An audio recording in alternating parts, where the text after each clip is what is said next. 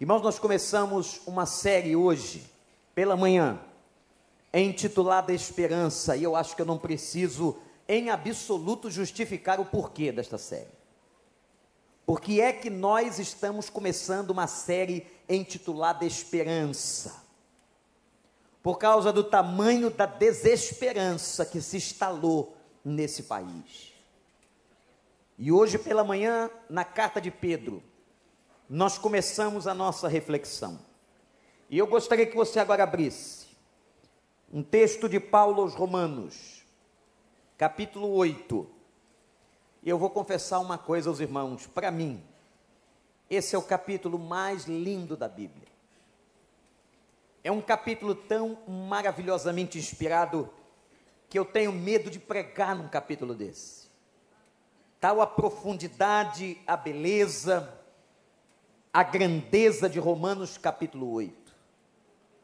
Essa carta foi escrita por Paulo à capital do império naquela época, a igreja que estava na cidade de Roma. Esta carta é uma carta de alto teor teológico. É uma carta, meus irmãos, de alto teor prático também. Como ela ensina a igreja e como ela foi preciosa na vida dos crentes em Roma.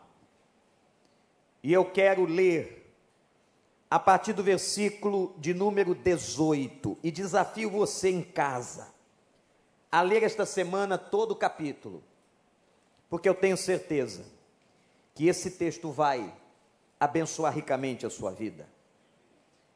Considero, versículo 18 que os nossos sofrimentos atuais não podem ser comparados com a glória que em nós será revelada. A natureza criada aguarda com grande expectativa que os filhos de Deus sejam revelados, pois ela foi submetida à inutilidade, não pela sua própria escolha, mas por causa da vontade daquele que a sujeitou, na esperança de que a própria natureza criada será libertada da escravidão, da decadência em que se encontra, recebendo a gloriosa liberdade dos filhos de Deus. Sabemos que toda a natureza criada geme até agora com dores de parto. E não só isso, mas nós mesmos, que temos os primeiros frutos do Espírito, gememos interiormente, esperando ansiosamente a nossa adoção como filhos, a redenção do nosso corpo. Pois nessa esperança fomos salvos. Mas esperança que se vê não é esperança. Quem espera por aquilo que está vendo, mas se esperamos o que ainda não vemos, aguardamo-lo pacientemente. Da mesma forma, o Espírito nos ajuda em nossa fraqueza, pois não sabemos orar, mas o próprio Espírito intercede por nós com gemidos inexprimíveis. E aquele que sonda os corações conhece a intenção do Espírito, porque o Espírito intercede pelos santos de acordo com a vontade de Deus e que o Senhor nos abençoe. Que texto, que passagem maravilhosa, a passagem que Paulo fala da esperança. Mas eu disse hoje pela manhã e eu repito: o que é esperança? O conceito bíblico de esperança é diferente do conceito mundano de esperança, do conceito do chamado homem natural que não conhecem a Deus. O conceito bíblico de esperança difere do conceito do dicionário Aurélio ou de qualquer outro dicionário, porque esperança para o mundo Esperança para uma pessoa comum é probabilidade. Esperança é alguma coisa que pode ser que venha a dar certo. Esperança depende do se. Se acontecer isso ou se acontecer aquilo. Esperança, no conceito humano, se traduz ainda numa dúvida, numa possibilidade, numa probabilidade matemática. Entretanto, amada igreja, irmãos, esperança na Bíblia, como disse Pedro, é esperança viva. Esperança na Bíblia, no Evangelho, é convicção. Esperança na boca de Deus é certeza. Aquele que é salvo, que tem esperança, tem a convicção da presença e do poder de Deus na sua vida. Mas que amém, mais michuruca. Será que é porque você está desesperançado? E eu quero te mostrar que nesse texto paulino aos Romanos, ele vai dizer uma coisa interessante aqui. Há uma palavra que é a palavra gemer. E Paulo diz que algumas coisas estão gemendo. Parece que nós não estamos lendo a Bíblia, parece que estamos lendo um jornal. Parece que nós estamos lendo a capa de um informativo eletrônico da internet. Parece que nós estamos lendo notícias nas mídias sociais. Tal a realeza, a clareza, do gemido que Paulo apresenta no texto. Meus irmãos, quando os líderes de 20 das maiores economias do mundo, esta semana, reunidos na Alemanha, ontem terminaram um documento amplo e reafirmaram, e isso é chocante, com exceção dos Estados Unidos da América, o país mais poderoso economicamente do planeta, eles reafirmaram a necessidade de combate à destruição climática. Por que é que estamos vendo o que estamos vendo? Há um aumento real, diz a ciência, da temperatura da Terra.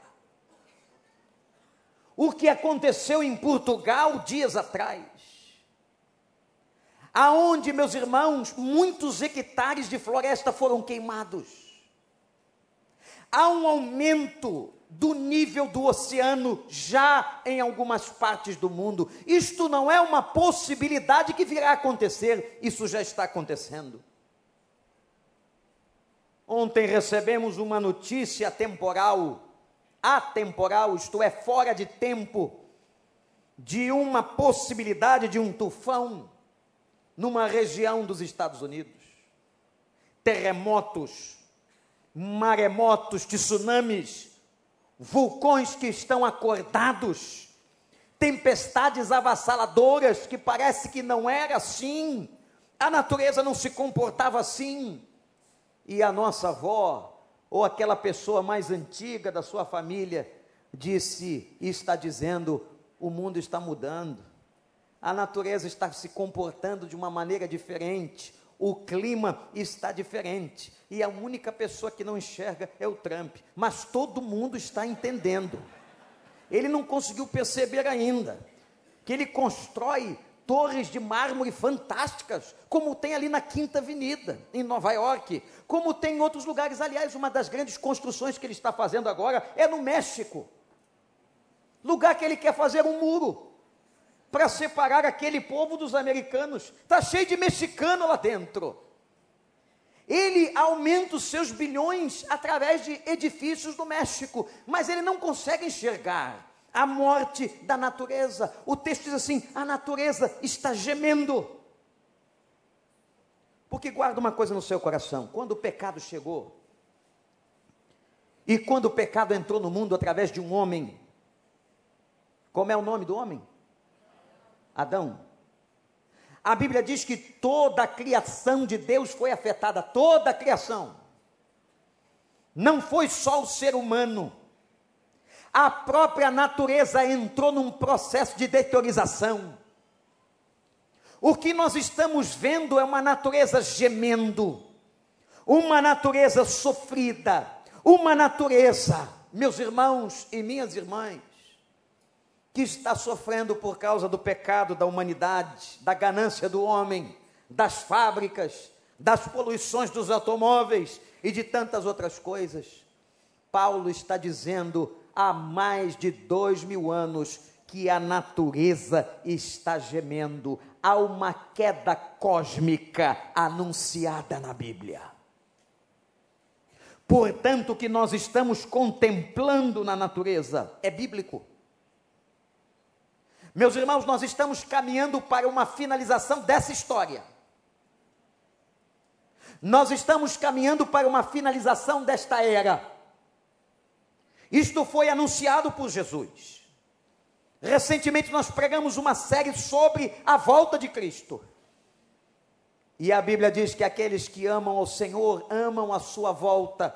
O que estamos vendo com os nossos olhos na natureza é um gemido que está anunciando para nós quando cada vento sopra, quando cada água inunda uma cidade, quando cada terremoto abala um solo, quando placas tectônicas se movem, o Senhor está anunciando: eu estou vivo e eu cumprirei a minha palavra. E a nós só resta dizer: louvado seja o nome do Senhor. Ora vem, Maranata, ora vem, Senhor Jesus. Mas o texto diz que tem outra coisa que está gemendo aqui. Não é só a natureza, toda a ordem social o texto declara, meus irmãos, que nós, como nações, estamos gemendo. Os irmãos já perceberam, gente, que tudo que está acontecendo no mundo, não há uma questão localizada, em que a gente possa dizer assim: olha, o problema está lá daquele lado lá. Não. O que nós vamos dizer sobre o que está acontecendo na Síria? no Iraque. O que nós vamos dizer do que está acontecendo na África? Onde milhares continuam sendo dizimados pela fome, pela doença, pela miséria. Meu amigo, acorde. As nações estão gemendo. O mundo inteiro passa hoje uma degradação econômica e financeira. Se você chamar os grandes economistas, alguns estão nesta igreja, vocês verão que a degradação econômica tem abalado o mundo inteiro. Situações terríveis. E agora aparece um rapaz, um pouco mais fortinho, jogando foguete toda hora. E pensando que aquilo é uma brincadeira de Lego. Eu não sei quantos anos exatamente ele tem, mas o cérebro está afetado. E vem afetado pela ditadura do pai. E agora nós temos uma Coreia do Norte ameaçando os irmãos, mesmo povo, que foi separado um dia, mas a parte da família que mora no norte, a parte da família e de famílias que moram no sul. Os irmãos consanguíneos do Japão, da China. E tem um cara brincando de lançar foguete. E provocando. As nações estão gemendo. Será que nós conseguimos ler a história? Será que nós conseguimos sair um pouco do nosso mundo particular? Meus irmãos, e olhar o que está acontecendo no mundo que nós não estamos debaixo de um problema apenas localizado no Brasil, mas há uma natureza que está se deteriorando e que geme. Há nações que estão gemendo. E quando a gente vê aquelas fotos, imagens das crianças da Síria ensanguentadas pelos bombardeios do Estado Islâmico, nós ficamos pensando: que mundo é esse? Meus irmãos, cada vez mais o homem investe em guerra. Estudos alguns anos atrás mostraram que na época, meus irmãos, de Napoleão, o homem gastava cerca de 3 mil dólares para matar uma pessoa. Na Primeira Guerra Mundial, esse valor subiu para 21 mil dólares para matar uma pessoa. Na Segunda Guerra Mundial, o homem começou a investir 200 mil dólares para matar uma pessoa. O cálculo era feito e é feito a partir do valor investido nas guerras e na quantidade de mortos. Mas nas últimas guerras dos últimos 20 a 30 anos, só os Estados Unidos já investiu em guerra 4 trilhões de dólares. O que a América do Norte reserva para armamento. Anote isso porque dói o coração. 10% do que eles gastam em armamento mataria a fome do planeta, de todo o planeta. As nações estão gemendo, a natureza está gemendo. Agora eu digo que o Brasil está gemendo, a nossa cidade está gemendo. Mais de 600 homicídios no primeiro semestre de gente vítima de bala perdida. E essa semana a crueldade foi tanta que um dos maiores periódicos do país traz na sua reportagem de capa o fato daquele daquele menino Arthur que foi baleado no ventre da mãe. Eu sempre ouvi que o ventre de uma mãe era o lugar mais seguro para se viver. Mas agora não é mais. Porque uma bala perdida foi achada pela coluna dorsal daquele bebê que está paraplégico. E que não sabemos se vai viver. Onde é que se tem segurança na cidade? Como acreditar numa educação em que a Universidade do Estado acaba de anunciar de novo uma nova greve. Nem voltaram às aulas direito. Mas a UERJ vai entrar em greve de novo. O que acreditar numa universidade federal que estupros são praticados nos campos? Como dar motivação aos nossos jovens? Se os programas de televisão mostram o desemprego daqueles que lutaram com seus pais por quatro, cinco, oito anos no banco de uma universidade e não tem onde trabalhar. O Brasil está gemendo. A natureza está gemendo. As nações estão gemendo. Como diz o versículo 23, olhe para a sua Bíblia, em que a Bíblia fala que nós também estamos gemendo. Quantas dores, quanta tribulação, quantos problemas dentro das famílias, as pessoas estão tensas, as pessoas estão andando nervosas, e quando acontece uma partida de futebol, como ontem, que seria para entreter o povo, um rapaz de vinte e poucos anos é baleado e morto, aonde deveria estar celebrando um momento de alegria. E aí a gente faz a seguinte pergunta: como ter esperança? E a única coisa, o único viés, a única estrada que vai trazer esperança para a sua vida e para a minha vida é a presença de Deus. É o entendimento de que Deus está no controle da história. Que apesar de você estar contemplando o caos, o Senhor tem a história nas suas mãos, que Ele colocará fim a esta era. O que estamos vendo é escatológico, e o Senhor vai conduzir a igreja triunfantemente até o final, na entrada do novo céu e da nova terra. Louvado seja o nome do Senhor.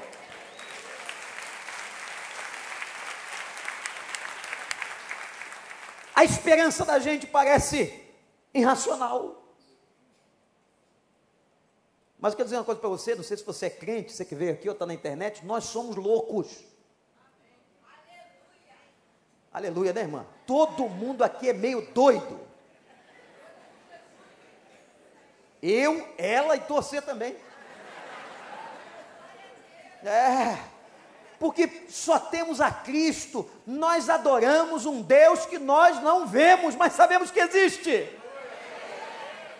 Eu não posso ouvir audivelmente a sua voz, mas ele fala comigo, olha que coisa louca. Eu não vejo com os olhos físicos, mas ele está presente aqui neste lugar por promessa. Porque o justo viverá da fé. A fé é certeza das coisas que não se vê. E eu tenho certeza, como aquele que crê tem certeza, como aquele que é convertido tem certeza, que o Espírito de Deus está caminhando nesse lugar, porque ele disse: onde estiver dois ou três reunidos no meu nome, eu vou estar presente aí. Jesus está aqui nessa noite. E ele é tão maravilhoso. E a coisa é tão doida, presta atenção, que ele está também na igreja do outro ali do lado. Só aqui no recreio ele está em 54 ou 55 igrejas, só aqui. Mas ele está também onde estão se reunindo lá na rua de da Ponte. Tem gente orando de da Ponte. Tem gente orando na praça, tem gente orando em outro lugar. E os nossos irmãos na Coreia estão dormindo agora, porque já louvaram o Senhor. Mas Deus está lá também. E Deus está com os nossos irmãos da África. E Deus agora está com os irmãos na Europa, já estão no meio da madrugada, mas Deus está lá também. Como é que pode? Porque o nosso Deus é onipresente, onisciente e onipotente. Ele tem todo o poder, ele está todo lugar e ele sabe tudo. Mas, pastor, que coisa doida é! O Evangelho é para louco. O Evangelho, diz a palavra de Deus, é loucura para os que perecem. Está na Bíblia. É loucura para quem perece, mas para nós que somos salvos, o que, que é o Evangelho? É o poder de Deus. Você não acredita em milagre, não, né? Fica quieto aí, que não vai acontecer nada contigo. Quem não acredita em milagre, não se preocupe. É, negócio de milagre, não acredita, não, pastor. Não tem preocupação, não. Não vai acontecer umzinho na sua vida. Agora, quando você estiver na pior, na rabeira, não vem pedir a pastor para orar por você, não. Sabe por que você não acredita?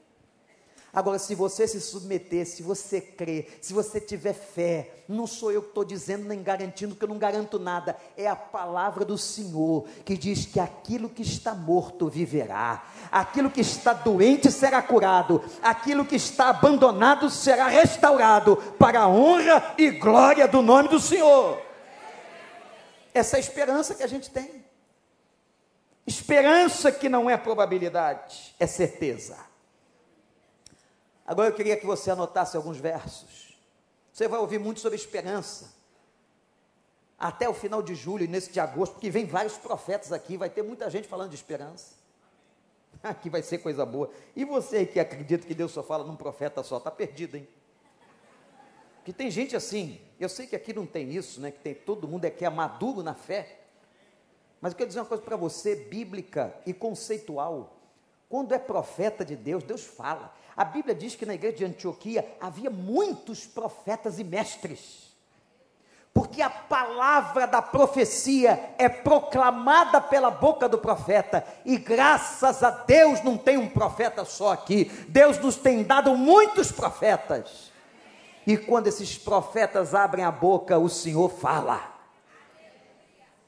Mas anota aí no teu coração, o próprio Paulo, quando escrevia Romanos capítulo 15, ele vai dizer que tudo que está escrito na palavra, anote aí, tudo que está escrito na palavra é para nos trazer esperança. Ô, gente, eu disse hoje de manhã um texto de lamentações, Falei para a turma, inclusive, pastor Ezequiel, o nome do livro já não dá vontade da gente ler o livro, Lamentações. Você imagina você acabar de ler ou de ver o Jornal Nacional dizer, eu vou agora abrir Lamentações. E tinha lá um profeta lamentando, Jeremias, reclamando, chorão, chamado pelos teólogos profeta chorão, reclamador, sofreu a beça. Era o nosso Jeremias, mas era tão quebrantado. E às vezes ele dizia: Senhor, quem está precisando de cura sou eu. Teve uma vez que ele disse no capítulo 17: Sara-me, Senhor, e eu serei sarado. Cura-me, eu serei curado. Ele se inseria, pastor Daniel. E quantas vezes esse profeta chorão Olha aí, você que às vezes vive chorando, reclamando, ele olhava e Deus lhe dava a revelação da graça, da bondade e da misericórdia. Como naquele dia que ele estava chorando e Deus levou ele no campo do oleiro. Capítulo 18, lembra da passagem? Ele chegou lá, e ele olhou e viu um oleiro trabalhando no barro. Ele quebrava o barro, amassava o barro, aperfeiçoava, colocava no torno e saía um vaso novo. Aí Deus disse: Está vendo isso, Jeremias? Você pode ter defeitos, você pode ter impureza, mas é assim que eu quero fazer contigo e com todo o meu povo. Eu vou quebrar, eu posso quebrar a vida e fazer de novo. Vem aqui, Miquel. Vou te tirar desse conforto espiritual que o irmão está. Lembra daquele cântico antigo? De novo subiu daquele jeito, igual de manhã, né? Eu já lhe adverti hoje de manhã para você subir direito na, na, escadaria aqui do santuário. Você se lembra, Miquel, daquele cântico que o pessoal que aqui é bem mais velho sabe? Eu quero ser um vaso novo. Lembra? Cadê o caçulinha? Ah, já estava no lugar dele. É uma benção esse rapaz, o maior músico que eu conheço no meu evangelho. E aí, e aí, a gente cantava o texto de Jeremias, que Deus levou ele para amassar, para quebrar, para purificar. E a gente cantava assim, ó. Quem lembra, ensina quem não conhece. Eu quero ser Senhor amado. Isso é oração. Isso é uma oração. Nas mãos do oleiro. Quebra minha vida. Quebra minha vida. E faça de novo. E faça de novo. Eu quero ser, Senhor. Eu quero ser. Eu quero ser. Eu quero ser um vaso novo. um vaso novo, Como tu queres. como tu queres, É oração. Senhor amado, Senhor amado. tu és oleiro, eu sou vaso. Tu és oleiro e eu vaso. Quebra minha vida Quebra minha vida e faça de e novo. faça de novo. Eu quero ser. Eu quero ser, Eu quero ser. eu quero ser Um vaso novo. um vaso novo. Aleluia. Obrigado, Miquel. Eu faço nova todas as coisas. O que tiver quebrado, o que precisar quebrar, ele faz de novo. Esse é o Evangelho. É por isso que nós podemos ter esperança. É por isso que no meio do caos da natureza, das nações, do Brasil, nós podemos ter esperança. Hebreus capítulo 6, tem aí na tela. Olha que texto fantástico.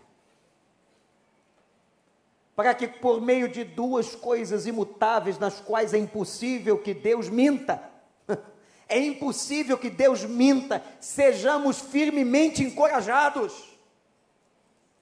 Nós que nos refugiamos nele, para tomar posse da esperança a nós proposta. Tome posse da esperança que Deus te deu. Versículo seguinte. Temos essa esperança. Olha que coisa linda. Como âncora da alma. Deixa o texto aí. Sabe o que Hebreu está dizendo aqui? Imagina um navio, e até hoje, pode ser um transatlântico. Quando ele chega para aportar no porto, os caras que estão trabalhando, os marinheiros que estão trabalhando, colocam uma âncora presa para segurar o navio, por mais tecnologia que ele tenha. Olha o que aqui o autor dos Hebreus está dizendo: a esperança é a âncora de uma alma. O que segura o teu barco, o teu navio, a tua vida é esperança. Se você não tem esperança, você está morto, meu irmão. Você está morta, minha irmã, mas a esperança que o Senhor nos trouxe no Evangelho e através do Evangelho nos renova. A esperança como âncora da alma, firme e segura a qual adentra o santuário interior a nossa vida por trás do véu, porque o véu que separava já não separa mais. Que coisa linda, gente.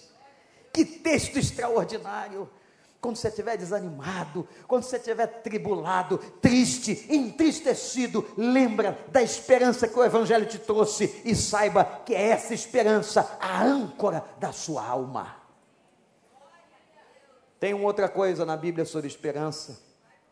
Quando o apóstolo Paulo, escrevendo aos Coríntios, capítulo 13, ele vai fazer um poema. Olha, hoje estou para ver e me mostrem um poeta mais extraordinário que Paulo em 1 Coríntios 13. Quando ele fala do amor, o amor é sofredor, o amor é paciente, o amor não é invejoso, o amor é bondoso. Aí ele termina, versículo 13, lá no final do poema, ele diz isso aí. Permanecem três coisas: a fé, que mais, gente? A esperança e o amor. De novo, o que que permanece? A esperança e o amor. De novo, igreja, o que permanece? E o amor. Pode acontecer o que for, mas essas três coisas não vão sair da tua vida. A fé, a esperança e o amor. Essa esperança que chegou a nós é que nos gera paciência, alegria, motivação. E aí Paulo vai fundamentar no texto de Romanos 8, que a gente acabou de ler, volta para o texto quando ele vai dizer o seguinte: qual é o fundamento dessa esperança? Por que, que eu posso ter esperança no meio do caos? Por que, que eu posso ter esperança? Primeiro, anote: há um futuro de glória. E Paulo diz que as coisas que nós estamos vendo agora, olhe para o verso 18 Considero que os nossos sofrimentos atuais não podem ser comparados com a glória que nos será revelada. O que você está passando é pouco, é pequeno, é ínfimo, diante da glória de Deus que cobrirá toda a vida da igreja, toda a vida de cada crente porque, meus irmãos, o pecado será finalmente aniquilado. A idolatria, a feitiçaria, a prostituição, a mentira, a bebedice, a inveja, o ódio, o adultério, o homicídio, a homossexualidade, o roubo, a maldade vão ser vencidos. E uma glória será revelada a nós. Quer saber sobre essa glória do amanhã? Leia Apocalipse, principalmente o capítulo 22, em que o texto diz assim: as maldições foram vencidas em Cristo. Deus para sempre estará conosco e será a nossa iluminação, o nosso sol, e enxugará dos nossos olhos toda a lágrima. Você que tem chorado, chorado em casa, chorado por um sofrimento e uma dor, Ele vai enxugar a tua lágrima e por fim ao teu sofrimento e mais, meu irmão, minha irmã, o inimigo será completamente destruído e aniquilado. E nós adentraremos o novo céu e a nova terra. Essa é a nossa esperança. Glorifique o nome do Senhor. Há uma glória futura. Há uma glória futura, gente. Você está temendo o quê? Está com medo de quê? O ladrão pode roubar o que de você? Ele pode até te dar um tiro, mas ele não rouba a tua salvação e a tua vida eterna. E se Deus permitir que isso aconteça numa tragédia humana, aos olhos dele é diferente, porque a Bíblia diz assim: preciosa aos olhos do Senhor a morte de cada santo na terra.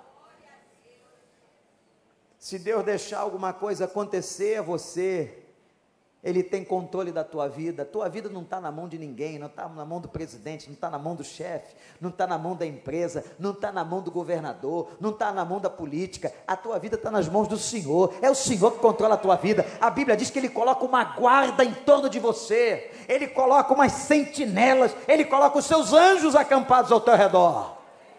Sabia disso?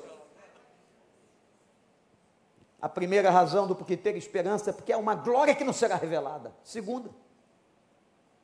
O segundo fundamento dessa esperança é a ressurreição. Olha para o verso 23. E não só isso, como se fosse pouco, não é?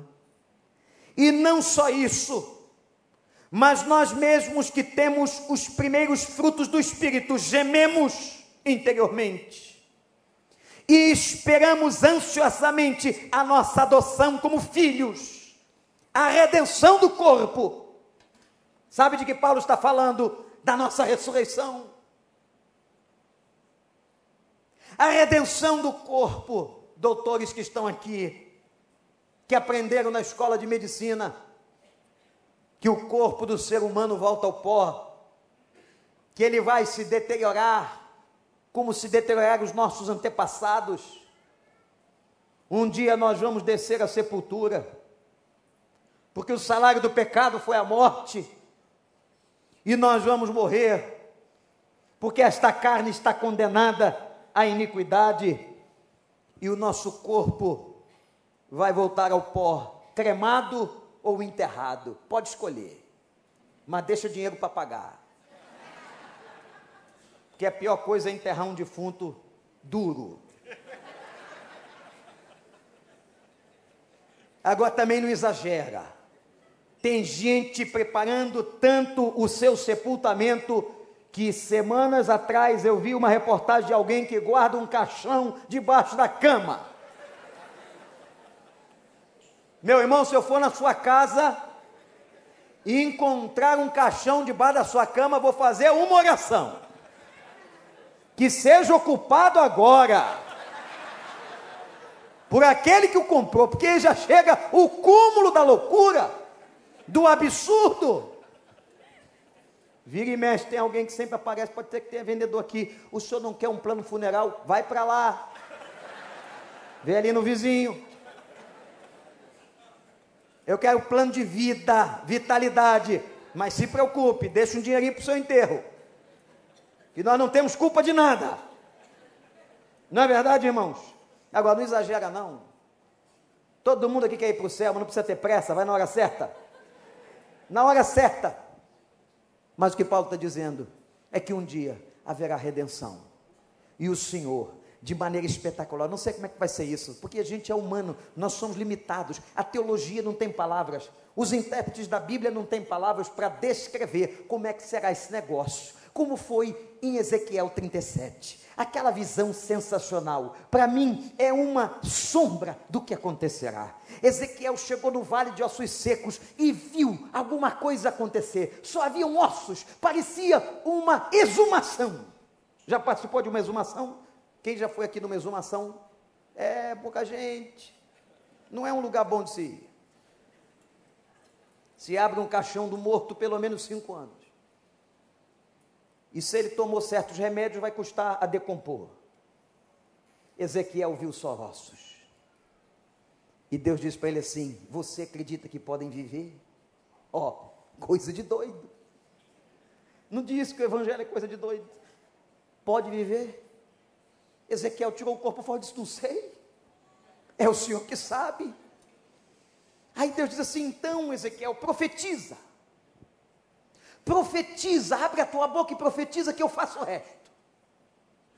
E ele começou a profetizar: ossos secos, que voltem à vida, e diz a palavra. Imagina essa cena, deve ser algo apavorante no meio do cemitério, só ele.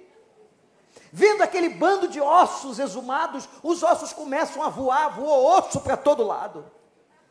E começa a se juntar, e diz a Bíblia que depois dos ossos juntos, começou a vir os ligamentos dos ossos, porque ossos têm ligamentos para poder ligar um ao outro. Depois começou a vir a carne, a musculatura, e por fim a pele. Estavam ali, mas estavam mortos.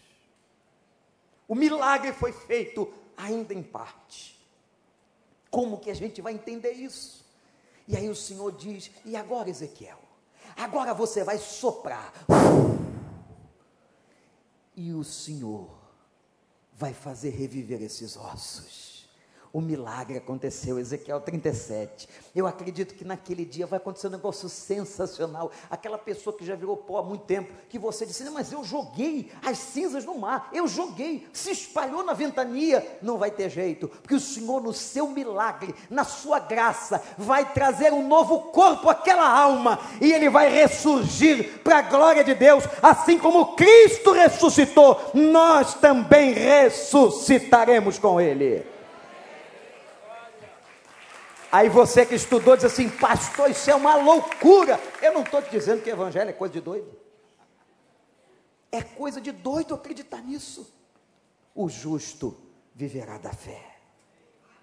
Haverá uma ressurreição. E no dia dessa ressurreição, gente, todas as nossas limitações terão fim. Aquela criança que você conhece doente, aquele paciente do hospital, que conhece a Cristo não será mais limitado pela doença, receberá um novo corpo, as orações serão todas respondidas, o sofrimento chegou completamente ao fim, e haverá um outro momento. Nós podemos ter essa esperança, porque Ele ressuscitou. E a terceira base da nossa esperança, diz Paulo, é que enquanto ela não vem, aí você diz: Ah, pastor, então o senhor está pregando que o céu vai chegar, que a minha ressurreição vai chegar, e até lá, pastor, e até lá, pastor. O senhor está dizendo que a natureza será regenerada, e até lá, pastor. O senhor está dizendo que ele enxugará dos meus olhos a lágrima, e até lá, pastor. O texto diz que a terceira base, que é para a gente ter esperança, é que não é só o fato que ele vai ressuscitar você e vai te apresentar um futuro de glória, mas ele diz que tem outra pessoa que está gemendo. Vocês lembram? Quem é que estava gemendo no início que eu disse aqui? A natureza estava gemendo, as nações estão gemendo, o Brasil está gemendo, a cidade está gemendo, os crentes estão gemendo nos seus sofrimentos, mas o texto diz, versículo 26, que o Espírito Santo está gemendo. Mas o gemido do Espírito Santo, irmãos, olhem para suas Bíblias, é absolutamente diferente, diz o texto, da mesma forma, o Espírito nos ajuda na nossa fraqueza. Enquanto não chega aquele dia, enquanto não chega aquela hora, o Espírito que está em letra maiúscula é o Espírito de Deus, que nos ajuda na nossa fraqueza, pois a gente não sabe nem orar, não sabemos nem orar, a gente não sabe nem o que pede, Mas a Bíblia diz que o Espírito Santo intercede e ora por você toda hora, com gemidos inexprimíveis.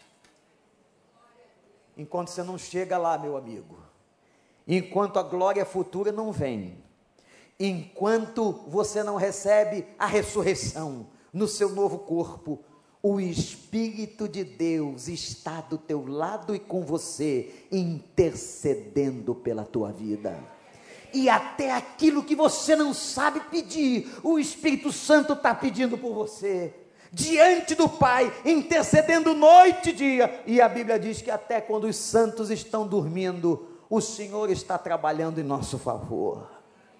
Ele intercede pela tua vida, ele interpreta as tuas lágrimas, ele anima o teu coração, ele dá forças na luta. Ele te assiste na fraqueza. Aí você diz assim: Ah, pastor, mas eu tenho problemas, eu sou fraco. Eu também sou, meu irmão eu sou carne como você. Nós só temos dons diferentes. Eu estou aqui no dom profético e você está no céu, mas nós somos pecadores iguais. Mas eu tenho experimentado, eu sei que você também, o Espírito que intercede por nós, uns gemidos inexprimíveis. E eu não sei de onde aparece.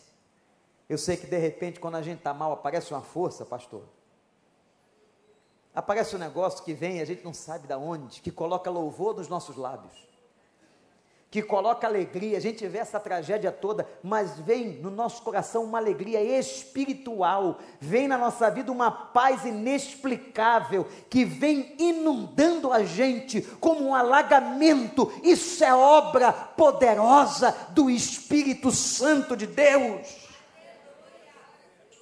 Sabe por que você não sabe orar? Sabe por que eu não sei orar? O Dr. William Barclay, um dos grandes teólogos que é referência na minha vida, como pregador e nos meus estudos, vai dizer que tem três motivos pelos quais nós não sabemos orar. O primeiro, diz Barclay, é que nós não sabemos o amanhã. A gente não sabe orar direito porque a gente não sabe prever o amanhã. Aliás, se nós soubéssemos prever o amanhã, algumas coisas que nós pedimos lá atrás nós não tínhamos pedido.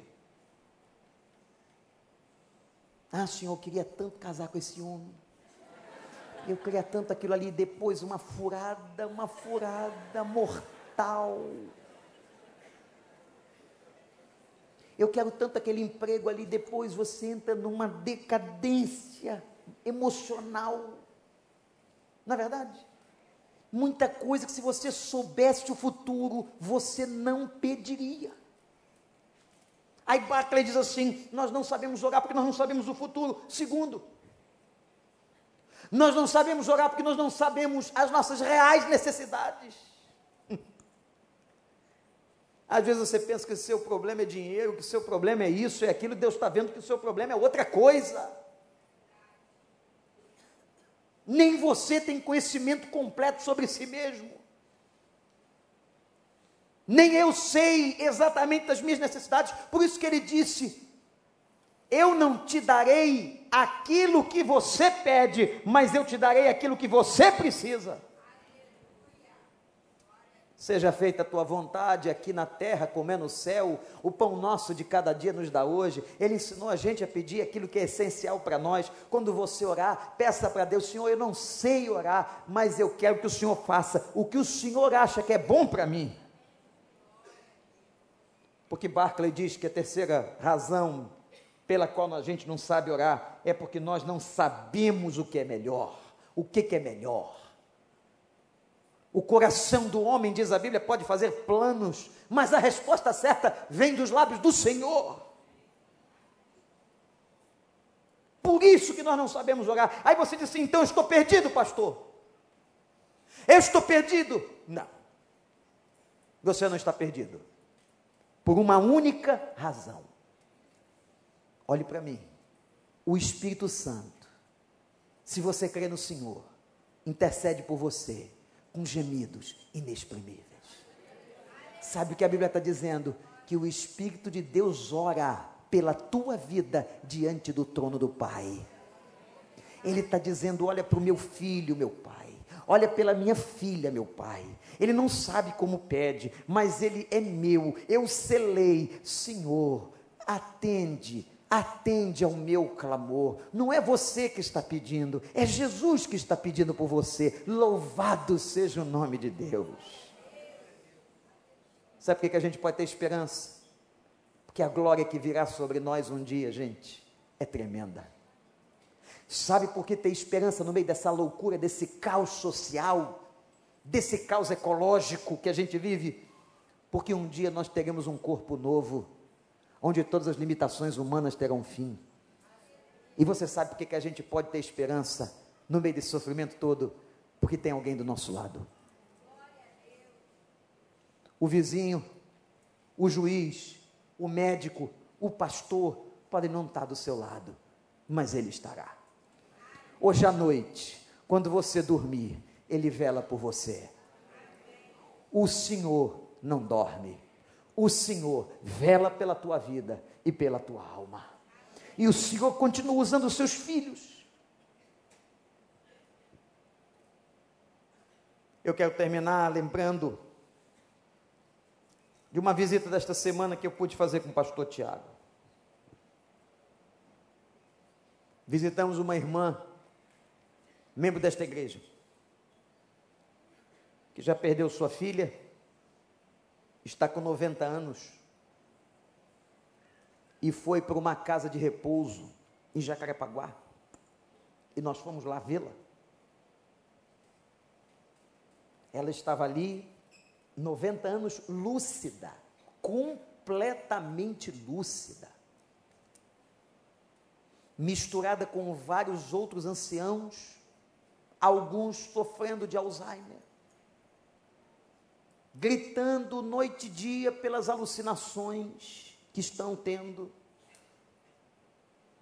Mas teve uma coisa que me fez dizer assim: Pô, pastor Tiago, é isso que vale a pena por isso que vale a pena a gente pregar esse evangelho.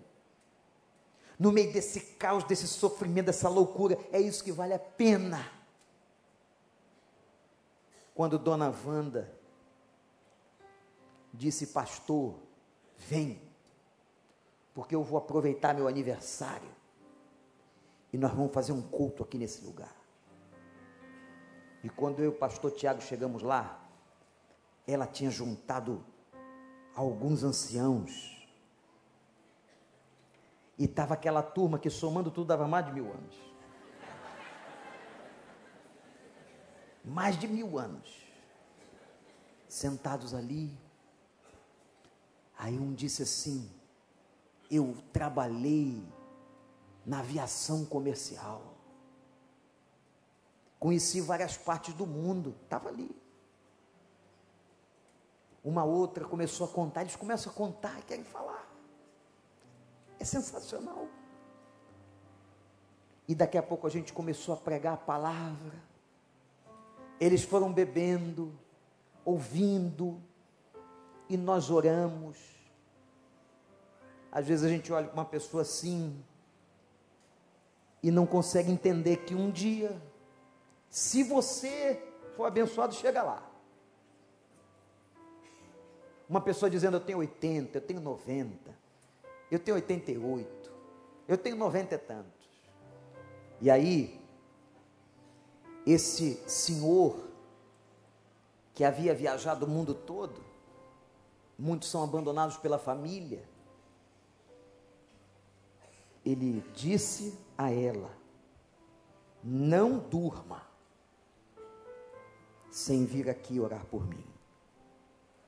Aí ela disse assim: Pastor, toda noite, antes de eu dormir, ele me espera acordado para que eu ore por ele. Até achei que estava rolando um clima, mas. Como é que eu vou julgar uma coisa dessa? Um com 90, outro com 80 e tantos anos. Aí disse: Eu vou lá, coloco a mão na mão dele a gente clama o Senhor. Como, como explicar a esperança de uma pessoa de 90 anos num asilo de idosos. A fé, a convicção e o desejo de proclamar a Jesus é muita certeza e muita esperança no coração de uma pessoa. Mas aquilo que anima a gente, é gente assim que anima a gente e que dá alegria e louvor. O que a gente está vendo por aí, essa podridão, essa maluquice, essa degradação ecológica, essa degradação da sociedade, essa degradação do Brasil, essa degradação do planeta, do mundo todo, das nações. Ô oh, gente, é só esse livro que foi escrito pelo nosso Pai como uma carta de amor para nos trazer esperança. É esse livro que quando a gente abre e a gente lê aqui, eu estou intercedendo por você, meu filho. Um dia eu vou te tirar dessa.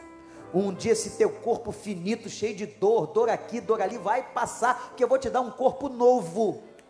E eu vou te mostrar a minha glória. E a glória que eu vou mostrar para você não tem comparação com o que você está passando, não. É grande demais. E enquanto eu não te tirar daí, fica tranquilo, porque você não veio, mas eu vou ao teu encontro, e o meu espírito gemerá, intercedendo por você de noite, de noite. Tem alguém orando por você de noite, de noite, o próprio Espírito de Deus. Você pode não ter ninguém, pode ninguém visitar aquela mulher lá eu posso não estar lá, eu não estou lá todo dia, não conseguimos, mas o Espírito Santo agora está lá velando com ela, velando com aqueles que creem. Louvado seja o Senhor, porque Ele está presente. Vale a pena ter esperança, vale a pena confiar nesse Evangelho. É por isso que nós estamos aqui. Você veio aqui hoje para ouvir uma palavra de esperança, não uma palavra de morte. E eu quero dizer para você: confie em Deus, entregue a Deus a sua vida Entregue a Deus o seu futuro. Confie na ressurreição. Confie na glória que será revelada. Confie que o sofrimento vai passar. E enquanto isso não chegar, o Senhor dos exércitos velará por ti todos os dias da tua vida. Agora, quando você está bonitão aí, bonitona, mas daqui a pouco a pele vai caindo não vai dando mais jeito. Aí não mais para botar botox. Aí vai, vai, vai murchando, como a, a flor que murcha. Aí não tem jeito. Aí o cabelo da gente cai. Olha o que aconteceu comigo. Eu fui cabeludo, pastor. O tempo passa. Mas um dia, tudo será restaurado. E enquanto a gente não chega lá, o Espírito Santo geme por nós. Baixa sua cabeça. Vamos orar. Talvez alguém aqui diga assim, pastor, eu quero ter essa esperança, pastor. Eu estou tão desesperançado, estou tão triste com tudo que eu estou vendo. Mas eu quero pedir por você, orar por você. Se há alguém aqui querendo essa esperança, sentindo que não tem essa esperança, que gostaria de ter essa esperança no coração em Cristo, que esse Cristo fosse dono absoluto da sua vida, levante a sua mão, porque eu vou orar por você agora em nome de Jesus, onde você estiver, levante a sua mão, Deus abençoe, Deus abençoe, Deus abençoe, levante a sua mão, Deus abençoe, Deus abençoe, você quer ter essa esperança, Deus te abençoe, lá no fundo da igreja. Deus abençoe. Deus abençoe. Você quer ter essa esperança? Está desesperançado? Esse evangelho é evangelho de esperança. É a âncora da alma da gente. Que você quer isso? Precisa disso? Levante sua mão. Eu quero orar pela tua vida. Graças a Deus. Graças a Deus. Quero convidar toda a igreja agora em pé. Nós vamos cantar. Estamos terminando o culto. E eu queria que todos que levantaram suas mãos, não tenha vergonha não Vem aqui para o pastor orar por você. Eu queria ir, queria ir lá no fundo. Vi gente com a mão levantada lá pelo fundo, mas não tem como. Tem gente tudo quanto é lugar. Você que levantou sua mão, que quer ter essa esperança renovada no coração, vem aqui, eu vou orar por você. Eu vou pedir a Deus que te abençoe, abençoe a sua casa, abençoe sua família, mas comece essa obra enchendo a sua vida de esperança. Pode vir, minha senhora. Pode vir, jovem. Pode vir. Pastor Miquel, vamos adorar enquanto essas pessoas vêm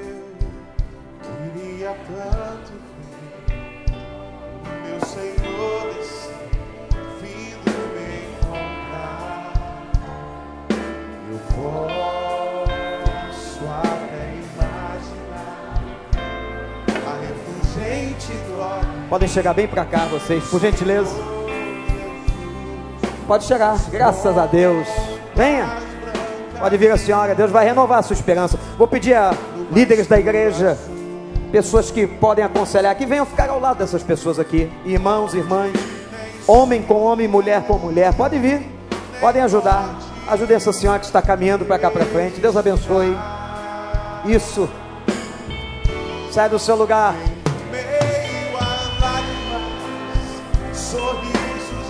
Isso, pai, filho, graças a Deus. Você precisa dessa esperança.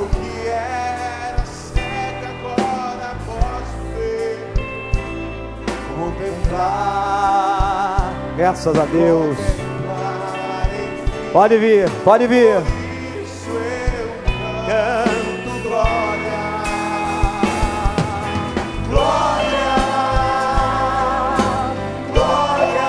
Graças a Deus. Alguém com esse senhor aqui? Pode vir. Um homem aqui. Valdemar. Vem, vem. Pode vir. Pode vir. É contigo que Deus está falando.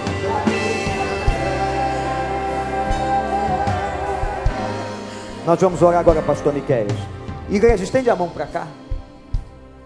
Você que veio aqui na frente, esse é um dos momentos mais importantes da sua história.